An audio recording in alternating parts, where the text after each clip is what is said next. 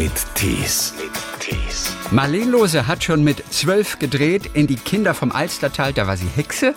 Sie ist dabei bei Nord, bei Nordwest und zuletzt auch im Kino zu sehen gewesen in Cleo mit dem vielleicht interessantesten Drehort Berlins. Eine Skianlage, ein Skilift war da drauf. Da wurde Wein angebaut. Wirklich, wirklich mystischer, großartiger Ort. Ihre Rolle als Elisabeth, die liebt sie ganz besonders, auch wenn es ein anstrengendes Kostüm war. Also man war fest eingeschnürt im Korsett und es war unerträglich heiß. Bei den Recherchen für ihre Rolle stößt sie immer wieder auf interessante Dinge. Na, zum Beispiel, dass Leute, das fand ich dann interessant, bewusst Straftaten begehen, um quasi eine Haftverlängerung äh, zu bekommen, weil sie eigentlich Angst haben vor dem Leben dort draußen. Und ängstlich darf man als Schauspielerin nicht sein. Und ich habe auch Theater gespielt und das ist jedes Mal immer wieder dieser Moment, wo man denkt, oh Gott, stelle ich mich wirklich auf die Bühne vor diesen ganzen Menschen mhm. und äh, mache mich da buchstäblich wirklich nackig. Und wir hören hören, warum sie neulich für den Bundespräsidenten gesungen hat. Das war aufregend. Und ihr neuer Film La Palma ist jetzt einer der ersten neuen Filme, die im Kino starten. Hallo nach Berlin. Hallo, ich freue mich sehr. So, gehst du denn auch schon wieder ins Kino in Berlin? Ich war tatsächlich noch nicht im Kino, aber ich kann es kaum erwarten. Also jetzt, das Wetter ist ja jetzt so ein bisschen unbeständig, aber sobald der Sonnenschein sich mal durchsetzt, äh, versuche ich mal ins Freilichtkino zu gehen. Ins Freilichtkino? Mhm. Ja. In Berlin, ich weiß gar nicht, wie lange die Kinos da schon aufhaben. Also die meisten, die trauen sich ja noch nicht so richtig, weil sie noch nicht wissen, wie das ist. Aber in Berlin habe ich das Gefühl, hat man so während der letzten vier Wochen Corona ja ohnehin sehr locker gesehen, oder? Ich kann es so nicht bestätigen, weil ich ja gar nicht woanders war und dementsprechend nicht den Vergleich habe. Ich war ja die ganze ja. Zeit hier und ich muss sagen, das Bild, was nach, nach außen dringt, ja, da war ich dann auch ein bisschen geschockt äh, äh, und, und verwirrt vor allem auch, wie, ähm, wie man sich jetzt zu verhalten hat und wie man es richtig macht. Aber ich muss sagen, also in meiner Umgebung hier und auch in dem Haus, ich, äh, wir haben so eine Hausgemeinschaft, wir nehmen das sehr, sehr ernst. So, also so langsam jetzt, heute war ich draußen auf der Straße und da ist das Bild mhm. schon wieder so ein recht Normales, würde ich sagen. Also okay. das alte aber das Normal. ist auch überall so. Ja, das so, das, stimmt. Ja, ja, aber vorher muss ich sagen, eigentlich hatte ich den Eindruck, in den Kreisen, in denen ich mich bewege, wurde das doch sehr ernst genommen. Denn während bei uns hier noch alles, also auch jetzt im, im Südwesten der Republik, ja. auch alles noch wirklich ganz streng reguliert war, hörte ich nur von Freunden aus Berlin, um Gottes Willen, du kannst nicht ans Paul-Linke-Ufer gehen. Ey, die Leute treten sich tot. Oh Gott, und, ja. und, da war für uns auch so, wie können die nur? Mhm. Ja, während, während bei uns noch alles äh, hochsensibel war, die ganze Geschichte. Aber Berlin ist ja auch anders als andere Städte. Ja, und Berlin ist groß und wild und ja, klar, natürlich kann man da nicht immer alles kontrollieren, aber also wie gesagt, mein Eindruck war, so hier, da haben sich die Leute schon hauptsächlich dran gehalten. Ja. Aber nicht nur in Berlin, auch jetzt im Rest des Landes ist ja euer Film einer der ersten, der so ganz frisch auch anläuft tatsächlich. Ja. La Palma heißt er. Es geht um Sanne und Markus, ein Pärchen, die sind in der Beziehungskrise und gerade er will ja aber auch nochmal zeigen, dass die beiden doch noch Zukunft haben. Ja. Schenkt ihr so einen kleinen Kurztrip nach eigentlich Las Palmas de Gran Canaria. Sie landen dann versehentlich woanders.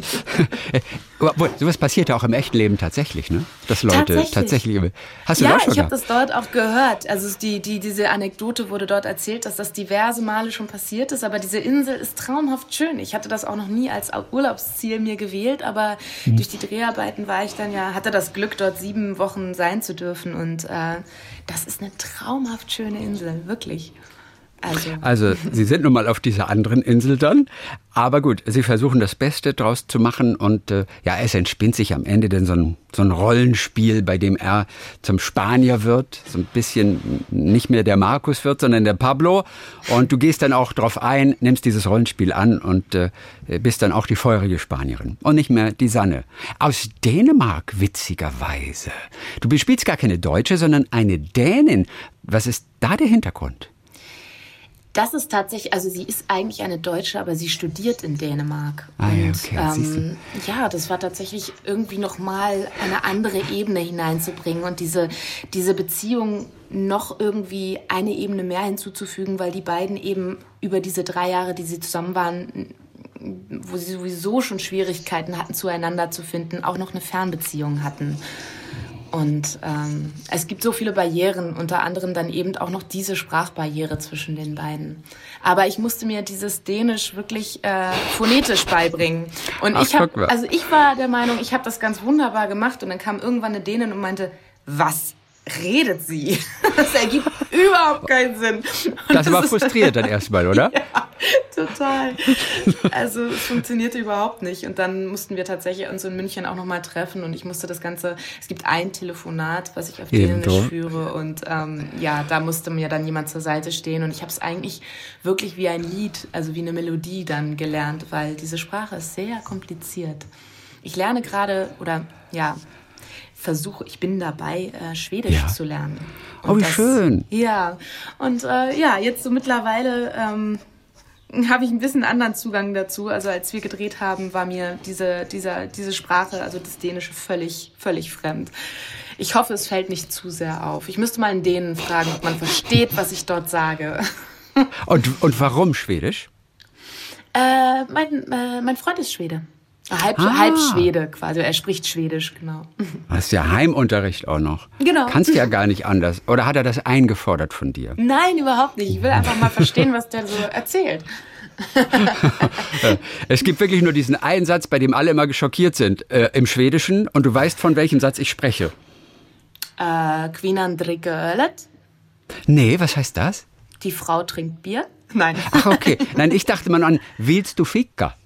Ach so, Fika, ja, das ist, das ist wunderbar. Also das ist, da heißt ja, du willst du Kaffee, ne? Genau, Oder? Kaffee und, und auch gerne ein Stückchen Kuchen dazu, ne? Ach so, sogar das.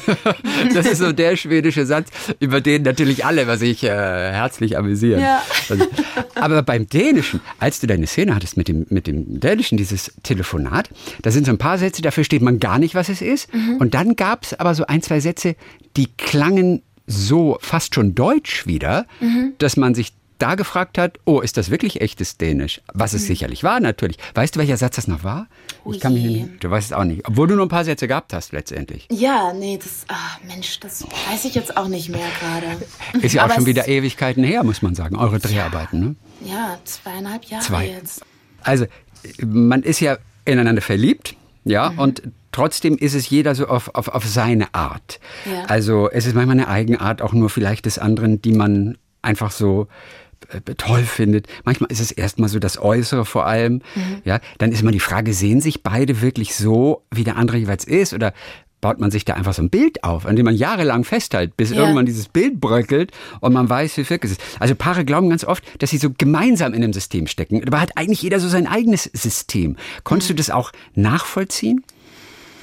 Mm, ja, durchaus. Und ich fand es dort eigentlich interessant, ähm, weil, na klar, jeder hat seine eigene Identität, aber dann hat man ja auch eine Identität als Paar. Also man hat ja ein Ich, ein Du und man hat ja auch ein Wir. Und in dieser Konstellation gibt es noch wie so eine Überidentität, halt äh, die, das fiktive Wir. Mhm. Und das, ähm, also nur mal zu umreißen, eben äh, in dem Film geht es ja um die beiden, die eigentlich ähm, so wie sie sind nicht mehr kommunizieren können. Und dann erfinden sie eben diese neuen Charaktere, Charaktere. Und in diesen Charakteren sind sie auf einmal viel ehrlicher und viel freier und begegnen sich eigentlich viel mehr sie können viel offen, offener, offener darüber reden, was sie eigentlich sich wünschen vom anderen und von sich selbst oder wie sie gerne leben würden. Also es ist wie so eine mhm. gelebte Utopie. Und das äh, finde ich sehr, sehr spannend. Und ich frage mich halt eigentlich, wenn das doch eigentlich der Zustand ist, in dem sie gerne leben wollen, warum kommen sie so selten dazu, wenn sie sie selbst sind? Oh, das ist mhm. jetzt sehr hochgestochen, aber es ist schon toll. Also, weil man spielt ja immer Rollen. Wir spielen auch Rollen jetzt. Ähm, ständig, ne? Also auf ja. verschiedensten Konstellationen. Und dass dort einfach mal so ein Spiel Spielregeln bekommt und man in diesen Spielregeln eigentlich einfach mal sagt, was man will, war sehr, sehr spannend. Und es hat auch mit mir viel gemacht, wo ich dachte, wie möchte ich denn eigentlich leben? Warum bin ich, warum habe ich so ein Regelwerk, was mir, und warum, also auch als Schauspielerin habe ich ja die Möglichkeit, immer wieder in Rollen zu tauchen und ja. dort frei zu sein. Und ist natürlich schön, wenn man es auch in seinem persönlichen Leben so ein bisschen einspeisen kann. Und was hat sich bei dir denn geändert? Also, nachdem du diese Dreharbeiten fertig hattest, und dich mit diesem Stoff beschäftigt hattest, inwiefern hat dich das verändert im Denken? Na, es ist bei der, bei der Sanne, wenn sie Sanne ist, hat sie eben dieses starke Regelwerk. Wenn sie Alba ist, ist sie die absolut freie. Und ich glaube, im Endeffekt geht es darum, einen Mittelweg zu finden. Also und, und immer wieder sich bewusst zu machen, ähm, wo man gerade steht. Und ich habe mir als das ist, das ist wirklich eine sehr gute Frage. Ich glaube, im Grunde genommen habe ich so ein bisschen reflektiert, warum ich mir so viele so viele Regeln auferlege. Und, äh, Was sind denn das für Regeln? Aber das würde vielleicht ein bisschen zu weit führen. Meine, Aber auch interessant so, sein. So Verhaltensregeln, wie man, was man macht und was man nicht macht und manchmal äh, vielleicht einfach einem Impuls wirklich mal zu folgen und äh, den nicht sofort zu verurteilen, sondern ähm, irgendwie ein bisschen, ein bisschen mehr auf diese, auf diese Impulse zu hören, würde ich sagen. Ah, ich, Aber bist du ein ängstlicher Typ? Nein, der eher so ein bisschen zweimal nachdenkt, bevor er etwas macht, irgendwie gerne so ein Sicherheitsnetz hat? Nein, Jein, um ganz deutlich zu sein. Es ist ja eigentlich ähm, die Schauspielerei, da wäre es schwierig, wenn ich, wenn ich ein sehr, sehr ängstlicher Mensch wäre, weil ich ja immer irgendwie ins Ungewisse springe irgendwie. Also und ich habe auch Theater gespielt und das ist jedes Mal immer wieder dieser Moment, wo man denkt, oh Gott, stelle ich mich wirklich auf die Bühne vor diesen ganzen Menschen mhm. und äh, mache mich da buchstäblich wirklich nackig. Will ich das überhaupt? Also was ich bei mir gemerkt habe, es ist eher, ich sage zu und freue mich darauf und wenn es soweit ist und ich kurz davor stehe, ähm, zu spielen oder auf die Bühne zu treten, bin ich wahnsinnig nervös. Und dann kommt, kommen oft auch Gedanken im Nachhinein. So. Mhm. Also der, die Angst kommt manchmal erst danach. Dass ich dachte, oh Gott, war das alles richtig. Aber es ist ja auch normal und es ist gut. Und es ist irgendwie auch befreiend, sich dieser Angst immer wieder auszusetzen. Das, man lässt sich auf es ein und dann ist es soweit, dann denkt man, oh Gott, wie konnte ich nur? Man bereut es. Ach, total. Da, dann macht man es, bringt es hinter sich und dann fühlt man sich wie auf Wolken, ne? Wie genau, gut, wie auf Wolken. Hab. Und dann kommt wieder so, oh, oder hätte ich es noch besser machen können? Oh. dann, so, aber wir Menschen sind so kompliziert. ja. Oh. Kannst du dich auf der Leinwand angucken? Ah, ich finde es schwierig. Immer wieder. Ja. Ich fand das schon immer. Ich habe ja als Kind schon angefangen zu spielen und ich fand es schon immer so befremdlich und dachte, hab so immer, äh, guck's mir natürlich an ähm, weil ich natürlich auch wissen will und sehen und kontrollieren muss, was habe ich da gemacht und äh, wohin geht die Reise. Oder ich habe auch eine wie Nord bei Nordwest eine Reihe und da muss ich ja auch immer gucken, wie entwickelt sich die Figur. Mhm. Aber ich finde es immer wieder sehr beschwerlich, mir selber dabei zuzugucken, muss ich ganz ehrlich sagen. Guck lieber anderen äh, äh, zu. Es, es, gibt die eine Szene, da sitzen die beiden auch noch im Auto und sie reden darüber, wie das ist, wenn man sich nicht entscheiden kann. Und von ihm kommt dann so der Tipp mit der Münze, mhm. diese Geschichte. Mhm. Ja, also man, man soll eine Münze werfen, aber nicht wegen des Ergebnisses am Ende, sondern während die Münze in der Luft ist. Mhm. Da muss man intuitiv eine Entscheidung treffen und das ist das, was man eigentlich will. Genau. Man kann das Unterbewusstsein sozusagen rauslassen. Ja. Äh, kannst du das vorher schon, dieses äh, Prinzip? Hast du das jemals ausprobiert? Ähm, ich kannte das Prinzip tatsächlich noch nicht, aber es leuchtet mir komplett ein. Das kam von dem Regisseur und äh, ich muss sagen, ich äh, stimme dem komplett zu. Also eigentlich weiß man, was man will man kommt nur so selten dazu, sich dem wirklich zu öffnen. Sag mal, einmal muss Daniel ins Wasser gehen. Mhm. Und ich weiß ja, Filme, die sommerlich aussehen, werden immer irgendwann im Herbst oder im Frühling gedreht, wenn das Wasser einfach arschkalt ist. Ja. Wie, wie, war, wie war das da? Weil du, du musstest ja nicht ins Wasser, ne? Eventuell für einige Szenen, die eben nicht in den Film reingekommen sind. Das stimmt, aber ich muss zugeben, ich war danach tatsächlich freiwillig im Wasser. Wir hatten großes Glück, das war fantastisch. Wir waren es war Oktober tatsächlich, aber mhm. äh, die Kanaren sind zu dieser Zeit ja, ja immer natürlich. noch sehr warm und das war so ein ja, ganz verborgener kleiner Hippie-Strand und da musste man, das, da sind wir mit dem Team, wir waren ja ein sehr kleines Team, also es war daher auch so eine schöne familiäre Atmosphäre. Und wir haben das Equipment alle selber runtergeschleppt. Ich weiß nicht, wie es hochkommt, waren wir da sechs Leute, sieben Leute. Mhm. und an diesem Strand kommt man nur, wenn man diesen Wanderweg geht. Und der dauert eben anderthalb Stunden. Und wir waren dort ganz alleine und die Sonne schien da rein. Und äh, es ist ja ein schwarzer Strand und dementsprechend war alles noch zusätzlich aufgeheizt. Und es war ein Vergnügen, ins Wasser zu gehen. Also Daniel hat's gut getroffen, muss ich sagen. Ja. Nein, das stimmt. Dieses Wasser, das eigentlich arschkalt ist, auch wenn es im Film natürlich warm ist, das mhm. ist meistens irgendein so See in Norddeutschland. Immer. Weißt du, wo dann im Dezember mhm. gedreht wird. Genau. Die Gesundheit des Schauspielers aufs Spiel gesetzt wird. Absolut. So und dann oft Winter, äh, Winterjacken, wenn es 32 Grad sind. Das ist, ja, da können alle ein Lied von singen. Oh, was waren deine letzten Dreharbeiten, bei denen du wirklich so entgegengesetzt sage ich mal, gekleidet warst? Also ich bin jetzt mal gespannt, weil ich war mitten in einer Produktion. Ich äh, habe in München für Join, für die neue Super, machen wir gerade eine Serie, die heißt Katakomben. Und mhm. das ist äh, eine sechsteilige Serie. Da waren wir mittendrin im Dreh und das ist halt, das war im Januar. Und jetzt mussten wir drei Monate abbrechen. Ich muss jetzt am Freitag ähm, genau in Quarantäne und dass ich dann nächste Woche dann wieder anfangen kann zu drehen. Und wir behaupten natürlich trotzdem noch Winter. Und ich weiß, ich mhm. habe ein sehr, sehr dickes Kostüm. Ich habe einen dicken Wintermantel und einen Schal und ja, mal gucken, wie das jetzt wird. Wir müssen irgendwie versuchen, die Bäume im Hintergrund rauszuhalten. Und ich glaube, das wird schon ein Extrem. Wie schwer war es denn für dich, jetzt Dreharbeiten abzubrechen, jetzt zwei, drei Monate einfach nichts machen zu können, auch nicht hm. zu wissen, wie es weitergeht? Ja, das war erstmal ein totaler Schock und es war natürlich in, also wir waren mittendrin und es, ich war wirklich, also jetzt kamen die ganz großen Szenen und auch große Massenszenen und ich war sehr ähm, unter, ich war ja ich hatte fast so Adrenalin, weil es wirklich ein ganz toller, aufregender Dreh war.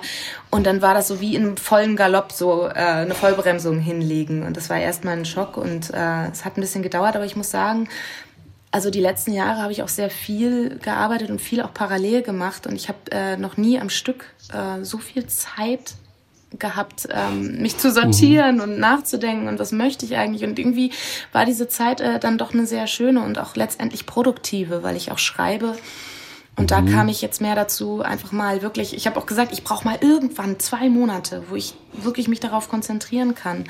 Und das war in dem Fall jetzt ähm, ähm, ja, Guck mal, gezwungenermaßen da. Ja, ja, natürlich so anders, als man sich gewünscht hat, wie es dann Und so du hast uns alle mit reingerissen. Oh Gott, du? nein, diese Verantwortung möchte ich nicht übernehmen. Was war das für eine Massenszene? Also es klingt ja jetzt fast nach historischem Epos oder so, nee. Randalieren im Fußballstadion. Nee, nee, nee, das, das, äh, das klingt jetzt so, nein, das spielt im Jetzt, aber es ist so ein, das heißt Inspiring Event und es gibt so einen großen, wie so ein TED-Talk und da gibt es eine große, also ein großes Publikum einfach, was natürlich natürlich, weil wir in die Szenen, in den Szenen, die schon gedreht wurden, über dieses Event reden, wäre es komisch. Also man hätte ja die Szenen umschreiben können, dass da irgendwie mhm. nur fünf Leute stehen, aber es passt dann alles nicht mehr zusammen. Also die Szenen so umzuschreiben, dass es Corona-gerecht äh, alles so funktioniert, das ging dann nicht. Also kam es wirklich zum abrupten Abbruch. Also du recherchierst natürlich auch immer für deine Rollen. Das ist ja auch so der Spaß, dass man als Schauspieler einfach in so viele verschiedene Bereiche einfach mhm. reinschnuppern kann, einfach Neues kennenlernt, sich mit neuen Dingen beschäftigt. Ob das nun Elisabeth die erste war, die du ja. verkörpert hast, glaube ich, Frauen, die Geschichte machen. Ja, äh, der, wie hat sich dein Verhältnis zu Elisabeth der ersten verändert? Was hast du sie, über sie kennengelernt, was dich fasziniert hat? Weil ich höre es ja schon an deiner Reaktion. Also ich musste tatsächlich auch, als du gerade gesagt hast, waren, was waren die extrem extremsten Kostüme. Das okay. waren 35 Grad irgendwo in Tschechien. In die, also es war unfassbar heiß. Und diese Kostüme, diese alten, die hatten aus dem Theater aus Prag, hatten die alte Kostüme mit so, ähm, also man war fest eingeschnürt im Korsett und es war unerträglich heiß. Dann die weiße Schminke noch im Gesicht. Äh, also das zumal zu den, zu den Umständen, den äußeren Umständen. Aber natürlich ist das, war das faszinierend und großartig für mich, also da einzutauchen in diese Welt, in diese wahnsinnig großartige Frau, die so viel bewegt hat. Ähm, da hatte ich ganz schön Muffensausen auch, weil das natürlich eine Riesenverantwortung ist, wenn man ähm, wenn man dann so eine Persönlichkeit spielen darf, die so viel bewegt hat. Aber ähm, immerhin lebt sie nicht mehr. Man hat keine lebende Figur, die einfach noch sagt, beruhigt. so bin ich aber nun wirklich nicht. Genau, dass sie dann hier klingelt und sagt, entschuldigen Sie mal. Nein, das war, das war nein, das ist auch toll. Ich hatte einen sehr, äh, Christian Twente war ein toller Regisseur und das war eine großartige Zusammenarbeit. Das war ähm, tatsächlich für mich aber eine der größten Herausforderungen, weil mich diese Frau natürlich sehr fasziniert hat und ich diese, diese Verantwortung lastete schwer auf mir. Da hat das Korsett dann geholfen, dass ich aufrecht stehen konnte trotzdem. Das stimmt, aber dafür konntest du nicht atmen. Ja, genau. Also ja. du, irgendwo warum muss man machen die, die Gesichter machen. weiß? Also damals, warum haben sie die weiß gemacht? Weil es einfach vornehm war? Oder was war da der Hintergrund? Also sie ist ja die Virgin Queen. Das war dann, sie trug diese weiße Schminke, um die Pockennarben und die Falten zu verbergen. Ich habe ge gelesen, Serie, sie hat ja, die ganzen ja, Spiegel immer abgehängt, weil sie sich nicht mehr selber sehen konnte. Also sie brauchte eine Maske, um quasi. Mhm. Ach, guck mal. Mhm. Dann hast du eine Serie gemacht im Knast auch. Äh, dafür hast du, glaube ich, mit einem Gefängnispsychologen auch gesprochen, der wahrscheinlich auch die ein oder andere Geschichte dir erzählt hat, die dich hat aufhorchen lassen. Was war dabei? Diese Gefängnispsychologin, diese Nora Meindl, die hat mich. Äh, ja die, die steht dann da geschrieben und es war auch ein tolles Buch, aber trotzdem fehlt einem ja manchmal so ein bisschen Futter. Und ich dachte mir, wie, wie funktioniert das? Wie ist der Alltag? Wie geht man da rein? Und das war schön, weil ich habe dann über einen Bekannten jemanden gefunden, der halt genau eben als Gefängnispsychologe arbeitet und wir haben uns getroffen.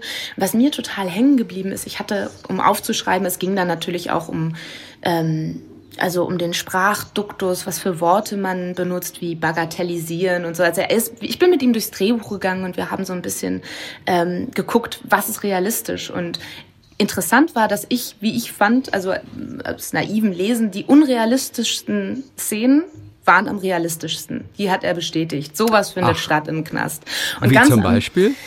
Na, zum Beispiel, dass Leute, das fand ich dann interessant, bewusst Straftaten begehen, um quasi eine Haftverlängerung äh, zu bekommen, weil sie eigentlich Angst haben vor dem Leben dort draußen. Und das es war ja eine Sitcom und das war natürlich alles humoristisch erhöht ähm, und überhöht. Und äh, er meinte aber nein. Also diese absurden Szenen, Szenen finden statt. Und ähm, also was natürlich im dem ganzen psychologisch natürlich sehr viel tiefer verankert ist, was wir ja gar nicht äh, dann bedienen können äh, in so einer Sitcom. Aber er hat mir ein paar Geschichten erzählt, die mich sowohl ähm, sehr traurig als auch irgendwie was Humoristisches dann auch hatten. Was ich schön fand, ganz am Ende äh, guckte er mich an, ich hatte so einen Stift dabei und habe das alles notiert und dann meinte er, was haben Sie denn da für einen Stift? Was ist das für einer? Und dann hat er mein Federmäppchen genommen und sich das alles genau angeguckt. Er meinte, seine große Leidenschaft ist schöne Stifte, schöne Dinge, weil das ist das Einzige, was er mitnehmen kann in den Knast. Und dadurch, dass da alles nicht, also so traurig und bedrückend irgendwie für ihn ist, braucht er, um sich festzuhalten, besonders schöne Stifte. Und das habe ich dann versucht auch, dass sie dann immer so was Kleines, Schönes mit hat irgendwie. Also so, das, sind, das, das sieht dann auch der Zuschauer nicht. Aber manchmal ist es nur dieses Fünkchen, was irgendwie so, was einen daran erinnert und was einen so, diese kleine Aberglaube, dass einen das äh, in die Figur ein bisschen reinträgt. Ach, wie schön. Du hast ihm deinen Stift hoffentlich dagelassen dann. Nein, das war meiner. Es war tatsächlich ein sehr wertvoller Stift, den musste ich behalten. Also für mich, für mich wertvoll. Oh, was, was, was hast denn du aus La Palma noch äh, behalten für dich privat? Als Andenken an diese Dreharbeiten? Ich habe tatsächlich äh, verbotenerweise, mir wurden auch zwei abgenommen, habe ich so Lavasteine mitgenommen, die ich dort oh. in die Sonne gelegt habe und die kann man so schön sich auf den, äh, die kann man heiß machen und sich auf die, ja. auf die Schulter legen, dass man es ein bisschen entspannt, weil die Sonne ja so wahnsinnig angespannt war. Und sag, wo haben Sie dir die Steine abgenommen, die Lavasteine? Am Flughafen dann oder? Weil ja. man es nicht mitnehmen darf. Ja, darf man nicht. Aber einen Und du bist nicht ins Gefängnis gekommen. Nein. ich habe ganz überrascht. Äh, ich war auch überrascht. Ich wusste es nicht. Soll man nicht machen. Reden wir doch noch über einen Film, der, glaube ich, wirklich auch ein absolutes Herzensprojekt von dir war, an dem ihr wirklich so lange, jahrelang gearbeitet hat, an Cleo, mhm. der vor einiger Zeit ja im, im Kino zu sehen war. Und der jetzt in, in Berlin auch, habe ich gesehen bei dir, an Hauswände projiziert wurde. Ja, oh, das ist so schön. Das ist so interessant, weil sich da irgendwie so ein Kreis schließt, weil es ja in dem Film, also Erik Schmidt, der Regisseur, und mich verbindet auch eine jahrelange Freundschaft und wir haben vor Jahren, 2012, glaube ich, den ersten Film gemacht. Sehr experimentell sind wir einfach los mhm. und haben, der, hieß, der heißt Nashorn im Galopp, den kann man auch immer noch auf YouTube sehen. Und das war so ein bisschen Jawohl. der Vorreiter für Cleo. Und dann haben wir uns total ins Blaue beworben bei Wim Wenders und wurden irgendwie angenommen, haben ein Stipendium gewonnen und dann war so der Startschuss gefallen, quasi diesen Kurzfilm nochmal lang zu machen. Und in diesem Kurzfilm wird auch ein Film auf eine Hauswand projiziert. Und es war jetzt so, ach, es war so schön. Also, dass wir das jetzt wieder so, dass, ja, dass sich das so Film im Film mäßig doppelt. Und das war wirklich ein Herzensprojekt. Da ist äh, fünf Jahre hat das Ganze gedauert. Ich habe mitgeschrieben, ich habe den Soundtrack mit eingesungen und ähm, ich freue mich immer noch, wenn der gezeigt wird, weil das ähm, okay. ja sehr bewegend. So ein Großstadtmärchen ist das auf genau. jeden Fall mit äh, ja, diversen urbanen Legenden, denen ihr dort begegnet. Es geht um den Schatz der Brüder Sass, genau. der noch nie gefunden wurde, der angeblich aber immer noch im Grunewald liegt. Und es suchen tatsächlich immer noch Menschen heutzutage nach diesem Schatz, oder? also viel zur Recherche, ja. Wir haben äh, äh, aktive Schatzsucher äh, interviewt und sind mit denen durch den Grunewald gegangen. Und äh, ja, es gibt tatsächlich eine Community, die davon überzeugt ist, dass der Schatz dort noch, dort noch liegt. Das kann ja auch wirklich gut sein, aber die suchen den auch und haben uns dann äh, erklärt, wie ihre Metalldetektoren funktionieren. Und das war wirklich äh, ein Riesenspaß und ganz interessant, was für viele kleine Subkulturen es dann doch gibt. Man muss nur aufpassen, dass man keine Fliegerbombe ausgräbt dort. Richtig, Im, das im kann nicht immer sein. Da liegen, noch, da liegen noch eine Menge rum. Man weiß nicht, was da alles verborgen liegt. Man möchte es vielleicht auch nicht wissen. Aber ja, Cleo deckt auf jeden Fall vielleicht einige Möglichkeiten auf. In dem Film gibt es ja diverses, was es zu entdecken gibt in Berlin, wenn man mit offenen Augen durch die Welt läuft. Denn die meisten, zumindest Berlin-Touristen, aber auch wirklich viele Berliner selber, haben auch noch nicht von der Geschichte damals des Teufelsbergs gehört? Da spielen ja auch wesentliche Teile des Films. Ein unglaublicher Ort eigentlich. Das ist ein unfassbarer Ort. Ja, da war ja irgendwie ursprünglich die äh, Nazi-Universität geplant. Dann wurde der, die ganzen Trümmer, es besteht ja aus Trümmern der Stadt. Also dieser Berg war nicht da. Es ist einfach, es sind die Trümmer Berlins, die dort liegen.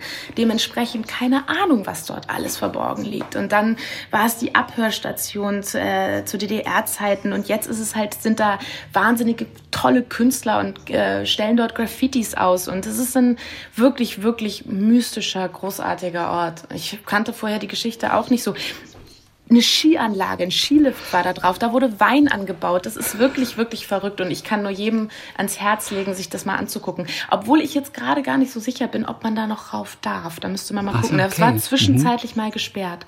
Aber wenn man die Chance hat und in Berlin ist, lohnt es sich auf jeden Fall, auf die Erhöhung zu gehen, um sich alles anzugucken und ein Tipp von mir, auch in die Tiefe zu gehen.